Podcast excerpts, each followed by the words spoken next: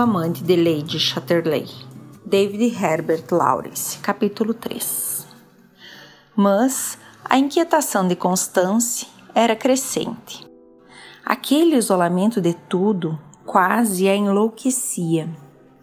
Sentia tiques pelo corpo quando desejava estar tranquila. E tal mal-estar chegava a fazê-la às vezes se atirar à piscina, como para libertar-se de qualquer coisa. Seu coração palpitava sem motivo. Entrou a emagrecer. Inquietação apenas. Frequentemente atravessava de corrida o parque, abandonando Clifford, e deitava-se de bruços na grama. O bosque era-lhe um refúgio, um santuário, embora ela não se sentisse integrada nele, não apreendesse o espírito da floresta. E vagamente se sentia enlanguecer naquele afastamento de tudo.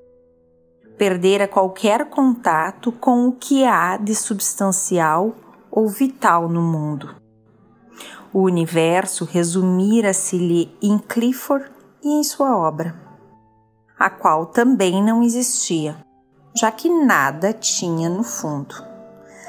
Vazio, tudo vazio. Constance boiava numa permanente sensação do vazio de tudo. Estava como se houvesse chocado a cabeça numa pedra. Seu pai advertiu-a de novo. Por que não procuras um amante, Constance? Isso te faria bem. Naquele inverno, Michaelis fora passar uns dias em Rugby. O jovem irlandês, que havia ganho uma fortuna com a representação das suas peças na América, começou por andar nas palmas das mãos da sociedade elegante de Londres, todo entregue a novas produções mundanas. Por fim, essa sociedade percebeu que em suas peças ele a ridicularizava e esfriou. Michaelis foi posto de lado. Descobriram que era anti-inglês, crime que tal gente não perdoa. Acabou lançado à lata do lixo. Não obstante, Michaelis mantinha apartamento no Mayfair, e flanava pela Bond Street, com todos os sinais exteriores de um gentleman. Isso porque até os grandes alfaiates se recusam a voltar as costas aos fregueses de má fama quando as contas são pagas em dia. Michaelis teve bons maus quartos de hora. Apesar disso, entretanto, Clifford não vacilou em convidá-lo. Escritor com milhões de leitores, ao ver-se naquela situação de párea social, certo que retribuiria o acolhimento trabalhando pela celebridade de Clifford na América. Hábeis elogios estabelecem uma reputação, principalmente no Novo Mundo. Ora, Clifford era escritor adiantado, com um notável instinto de publicidade. Michaelis o incluiu em uma de suas comédias, transformando-o assim em herói popular, isto é, uma coisa ridícula. Constance admirava-se da cegueira do marido, daquela fúria de tornar-se célebre num continente amorfo, que ela não conhecia e lhe inspirava até medo daquela eterna ânsia de ser cotado como um dos escritores modernos de mais valor. Com o um exemplo em casa de Sir Malcolm, Constance sabia muito bem como agem os artistas que querem vender seus produtos. Mas seu pai lançava mão dos meios usuais, ao passo que Clifford recorria a todos e a muitos inéditos. Rigby passou a encher-se de gente de toda espécie. Na fúria de conquistar reputação, ele jogava com todos os materiais. Micaelis chegou num belo carro, com chofer e criado de quarto. Não podia haver nada mais elegante. mais Bond Street. Mas, ao vê-lo, a alma de Clifford, que apesar de tudo era fidalgo, recebeu um golpe. Aquele Michaelis, evidentemente, não era o que pretendia ser. Essa sensação do primeiro momento, Clifford nunca a reformou.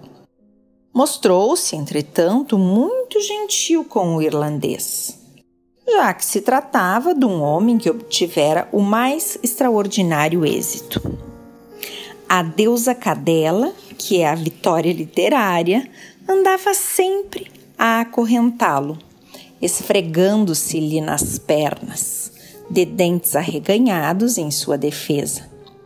E Clifford tudo fazia para também prostituir-se à deusa. Por mais que os alfaiates de alto bordo o vestissem à inglesa, Michaelis não era inglês. Nada nele afinava com o inglês verdadeiro, nem o seu rosto pálido, nem o seu rancor de alma. Michaelis era todo ressentimento e rancor, o que não escapava aos olhos advertidos dos gentlemen que timbram em não deixar transparecer seus sentimentos. Mas o pobre Micaelis havia recebido muitos pontapés, circunstância que lhe dava aqueles modos de rabo entre as pernas. Rompera caminho unicamente levado pelo instinto. A desfaçatez cínica o pusera na frente do palco. Como suas peças houvessem conquistado o público, supôs que o período dos pontapés houvesse passado. Mas não havia passado. Não passaria nunca.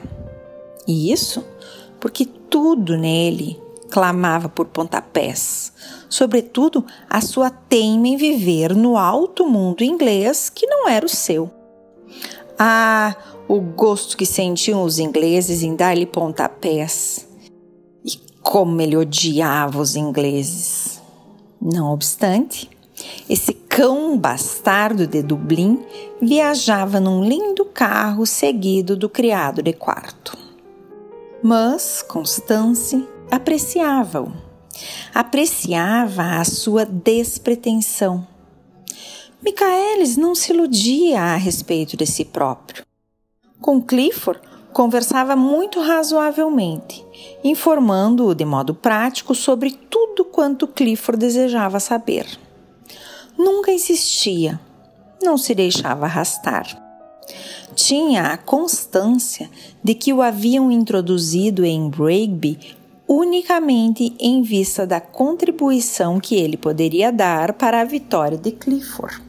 E, como um velho homem de negócio, judicioso e indiferente, deixava-se interrogar e a tudo respondia, sem perder tempo com sentimentalismos. Dinheiro, dizia ele, não passa de uma espécie de instinto. Ganhar dinheiro é dom natural. Não depende do que uma pessoa faça. Não depende de artifício. É uma função e uma vez que começamos a ganhar dinheiro, continuamos a ganhá-lo maquinalmente. Mas há de começar, disse Clifford. Claro, temos que entrar. O dinheiro não vem enquanto estamos de fora. Temos de bater na porta para entrar, mas uma vez dentro, nada mais nos deterá no caminho. Acha que podia ganhar dinheiro de outra forma que não fosse a literatura teatral? Provavelmente não. Bom ou mal, nasci escritor de teatro. Não posso ser outra coisa. Sobre isto, não tenho dúvidas.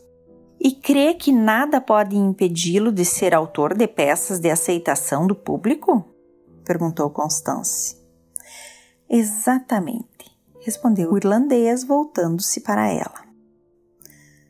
Mas tudo isto nada vale, o sucesso é nada, o público não é nada. Em minhas peças não há elemento algum que justifique o êxito. O ponto não é este. O ponto é o fato. Elas obtêm êxito. São peças que correspondem ao gosto do público neste momento. Seus olhos morosos, cheios de uma desilusão sem fim, fixaram-se em Cone, que estremeceu levemente.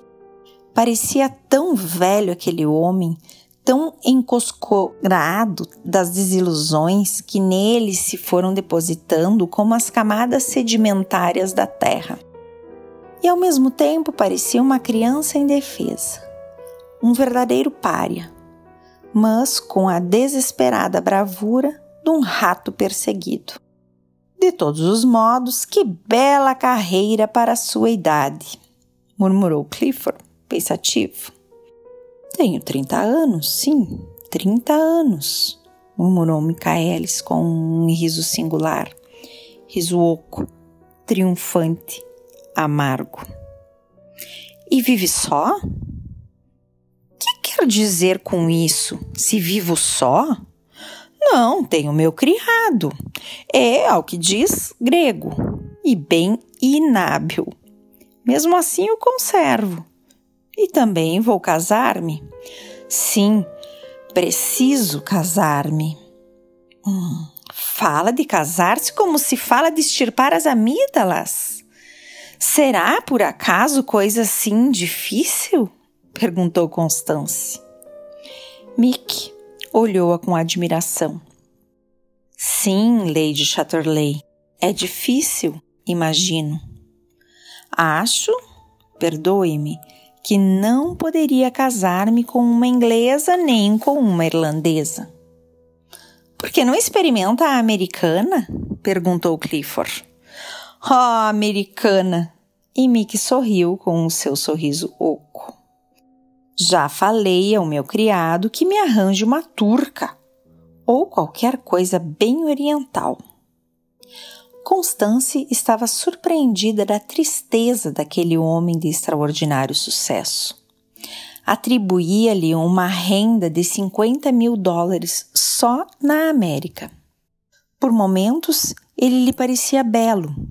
Quando olhava de soslaio, se baixava a cabeça, a luz caía sobre seu rosto, lembrando uma máscara negra de marfim esculpido, com olhos um tanto salientes lábios apertados.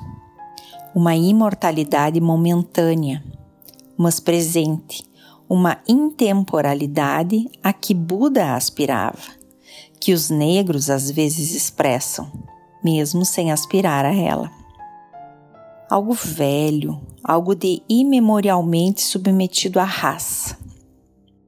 Revelavam-se nele séculos de submissão ao destino da raça, em vez de qualquer coisa individual. Além disso, lembrava alguma coisa nadando de um lado a outro, como ratos num rio escuro. Constance sentiu um estranho impulso de simpatia, mas misturado de compaixão e asco. Quase um impulso de amor. O homem de outra classe consideravam-no um fronteiriço, mas quanto mais fronteiriço e presunçoso lhe parecia Clifford, e quanto mais estúpido. Michaelis percebeu imediatamente que fizera impressão na moça. Olhou-a com abandono. Estava a avaliá-la e a impressão que lhe causara. Entre os ingleses, nada o livraria de ser eternamente um pária, nem mesmo o amor. Entretanto, as mulheres a ele se entregavam às vezes, até inglesas. Michaelis compreendia perfeitamente a sua situação diante de Clifford. Eram dois cães de raças diferentes que, em vez de se atracarem, se viam forçados a gentilezas. Mas, da sua situação diante daquela mulher, Mickey não se sentia seguro. O café da manhã foi servido nos quartos. Clifford nunca aparecia antes do almoço. Na triste sala de jantar, depois do café, Michaelis, inquieto e incerto, perguntou a si próprio o que poderia fazer. Estava um dia formoso. Formoso para o Rigby. Seus olhos melancólicos caíram no parque. Deus do céu, que lugar! Mandou por um criado saber de Lady Chatterley se poderia servi-la em alguma coisa, com o pensamento de levá-la de carro até Sheffield. Veio a resposta. Lady Chatterley esperava-o na saleta. Connie tinha uma saleta no terceiro andar, o último andar da parte central da casa. Os aposentos de Clifford eram, evidentemente, no térreo. Michael sentiu-se lisonjeado daquela intimidade. Seguiu cegamente o criado. Nunca advertia as coisas ou tinha contato com o que o rodeava. Notou vagamente lá reproduções de quadros de Cézanne e Renoir. Muito agradável aqui, exclamou com aquele sorriso que lhe descobria os dentes, um sorriso forçado. A senhora tem razão em viver nos altos da casa. Acha? murmurou Constance. Aquela saleta era a única parte alegre e moderna do solar. Único ponto em que alguma coisa da personalidade de Constance se revelava. Clifford jamais a vira e muito pouca gente Cone recebia lá. Sentaram-se de frente da lareira e puseram-se a conversar. Ela o interrogou sobre sua mãe, seu pai e seus irmãos. Quando sentia simpatia por alguém, Lady Chatterley punha de lado todas as convenções. Michaelis falou de si mesmo com muita franqueza, sem afetação nenhuma revelando com simplicidade sua alma indiferente e amarga de cão sem dono, com intervalados relâmpagos de orgulho. O orgulho do êxito. Mas por que vive assim tão solitário? perguntou Constance. Ele a mirou com aqueles olhos salientes, cor de avelã. Criaturas há que nascem solitárias, disse tom irônico. Mas a senhora também me dá a impressão de solitária. Levemente surpreendida, Constance pensou antes de responder. Em parte, talvez, mas não tanto como supõe.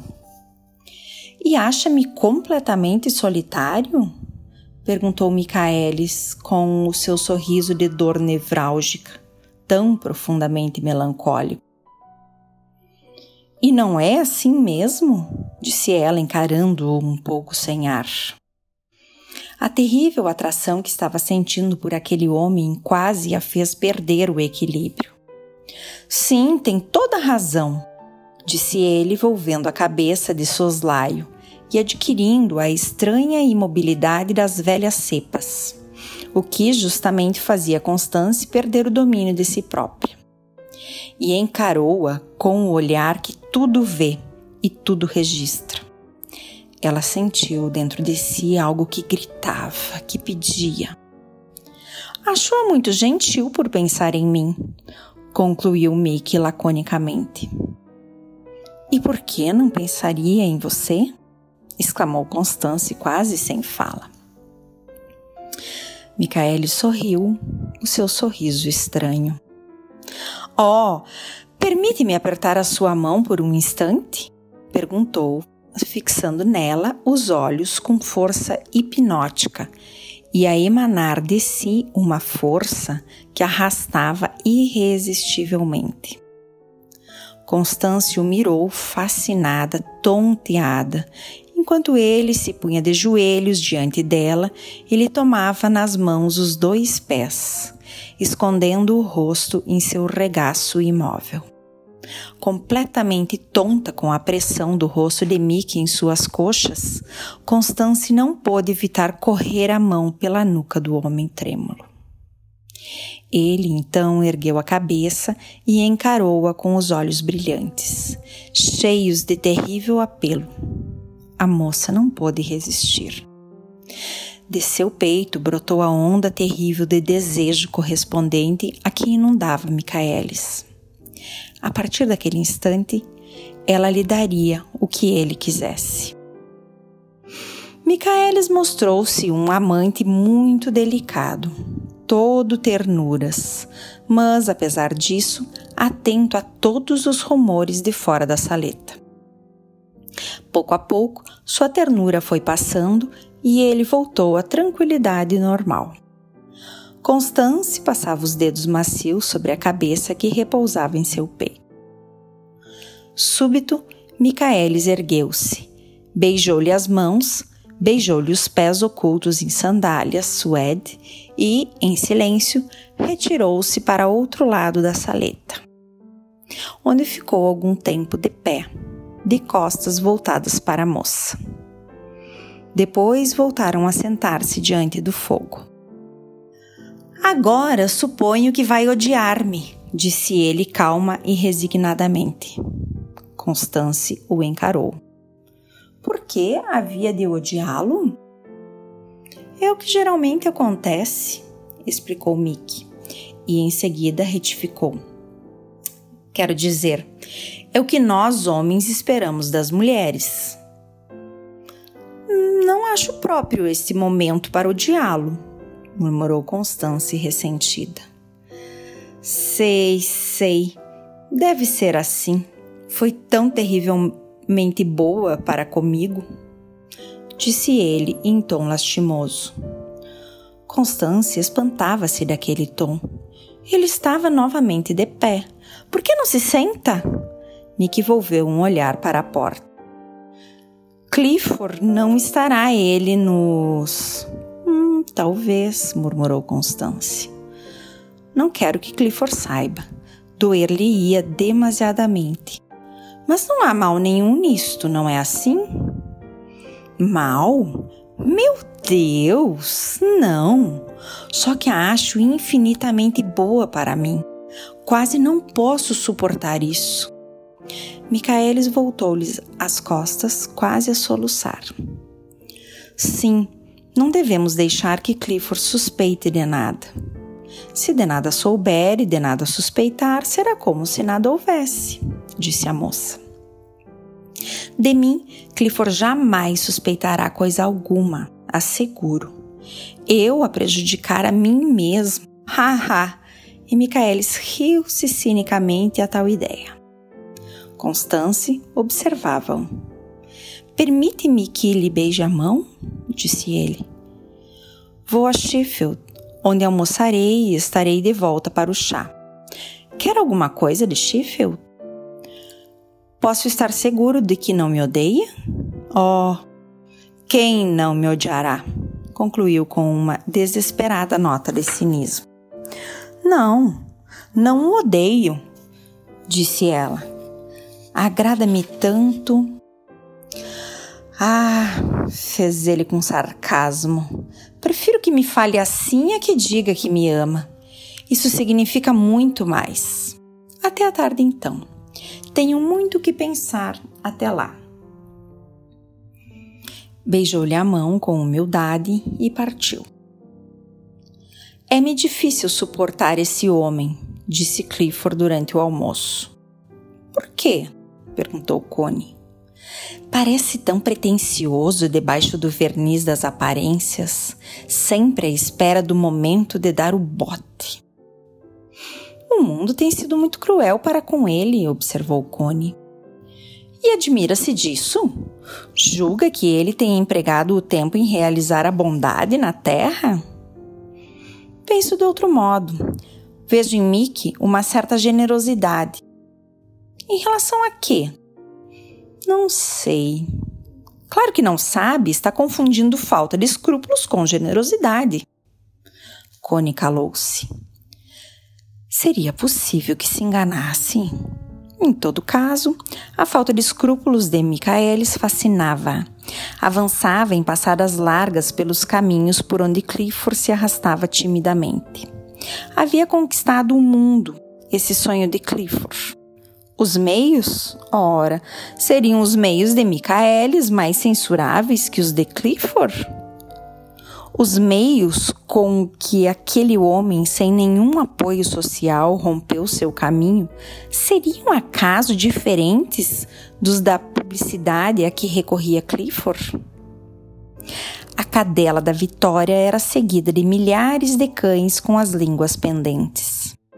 Quem primeiro lhe obtinha as graças tornava-se um dos seus cães favoritos. Natural, portanto, que, havendo-lhe conquistado as graças, Micaelis movesse orgulhosamente a cauda. E, entretanto, não o fazia. Não o fez naquela tarde. Voltou para o chá com um buquê de violetas e lírios, com a mesma expressão de humildade no rosto. Cone refletiu se não seria aquilo pura máscara para desarmar os inimigos. Seria Micaelis realmente um triste cão surrado? Sua humildade canina persistiu durante toda a noite, mas nela Clifford só viu o disfarce da desfaçatez. Cone pensou de maneira diversa, talvez porque aquilo não fosse artifício dirigido contra as mulheres, e sim contra os homens era justamente a atrevida ousadia secreta de Micaelis o que mais excitava contra ele os homens. Bastava sua presença, por mais que se disfarçasse com máscara, para irritar os homens. Cone sentiu-se apaixonada por ele. Mas soube conservar-se atenta ao bordado sem trair-se enquanto os dois cães conversavam. Mickey revelou-se perfeito, o mesmo da véspera, melancólico, atento e distante, às vezes a milhares de léguas dali, respondendo ao que lhe perguntavam de modo a não surpreender pelas respostas, e sem aproximar-se demais. Talvez tenha esquecido o que se passou pela manhã refletiu consigo a moça.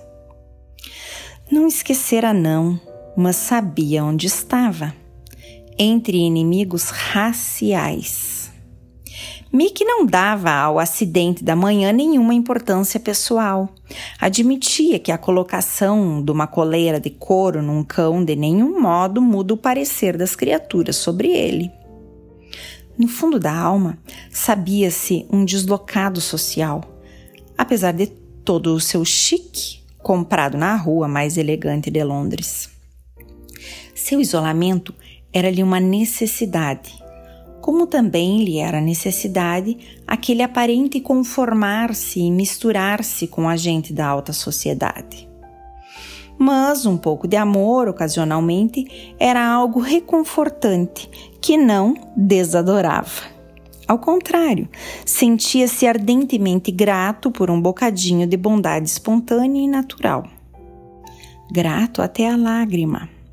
Atrás do seu rosto pálido, imóvel, desiludido, sua alma infantil soluçava de gratidão para com a mulher que lhe dera alguma coisa.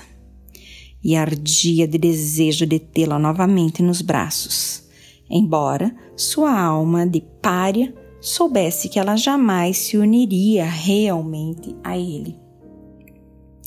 Procurou falar-lhe no momento de acenderem as lâmpadas do hall.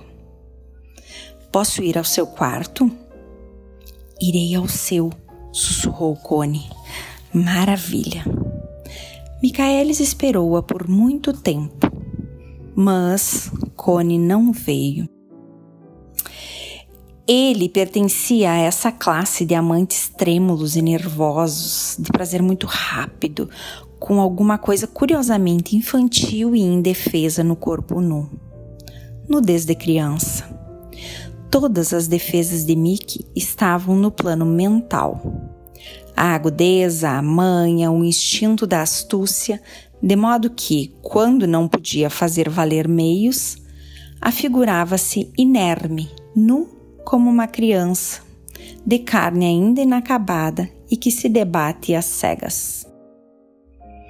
Seu tipo despertava em Constância uma espécie de enternecimento compassivo e também um desejo selvagem. desejo que ele não satisfazia. Tinha um, o coito muito rápido, acabava depressa e abandonava-se sobre seus seios, deixando-a desapontada, perdida. Constance, entretanto, breve aprendeu o modo de conservá-lo dentro de si mesma depois do espasmo. E nisso, Mickey mostrou-se generoso e de forte potência. Deixava-se ficar dentro dela, dava-se-lhe todo, enquanto Cone, assumindo a ativa, trabalhava apaixonadamente até gozar. E, ao vê-la realizando a satisfação orgástica sobre sua passividade ereta, sentia um curioso orgulho. Ai, como é bom! murmurava Cone a tremer e ficava imóvel, aderente a ele. Mickey prestava-se com orgulho aquele papel de instrumento. Não permaneceu em Rigby mais de três dias, e sua atitude em relação a Clifford conservou-se a mesma. E, em relação a Connie, também. Nada mudava aquela máscara. Depois que se foi, escreveu a moça naquele mesmo tom choroso e melancólico sempre com graça, mas sem nexo nenhum. Parecia sentir por ela uma ternura sem esperança. Havia lido algures que uma grande esperança atravessara a terra e acrescentara, afogando tudo quanto valia alguma coisa. Constance jamais o compreendeu bem, mas, lá à sua maneira, o amava e sempre sentiu o reflexo daquela desesperança, coisa que não ia com o seu temperamento. Como amar sem esperança? E assim passaram uns tempos, escrevendo-se e a espaços encontrando-se em Londres. Ela se interessava pela satisfação sexual física que Mickey lhe permitia depois do seu rápido orgasmo ele tinha prazer em servir-lhe de instrumento. Isso foi o bastante para conservá-los unidos. O jogo dava a Connie uma espécie de segurança de si, um tanto arrogante, uma espécie de confiança mecânica em suas próprias forças. Consequência, um breve período de franco bom humor. Bom humor em Rigby pois ela o revelou e empregava-o, sobretudo, para estimular o trabalho de Clifford, cuja literatura nunca lhe pareceu tão boa. Cegamente, ele colhia os frutos da satisfação sexual que sua esposa tirava da ereta passividade de Mick. Mas Clifford jamais desconfiou de coisa alguma não podendo, pois, agradecer-lhes o bem que lhe faziam. Mais tarde, quando esses agradáveis dias de bom humor e trabalho ativo passaram para sempre e Connie voltou à sua irritada inquietação dos começos, Clifford muito lamentou o encerramento da Era Áurea. E, se conhecesse realmente a causa de tudo, talvez até interviesse para que Cone e Mickey se ligassem novamente.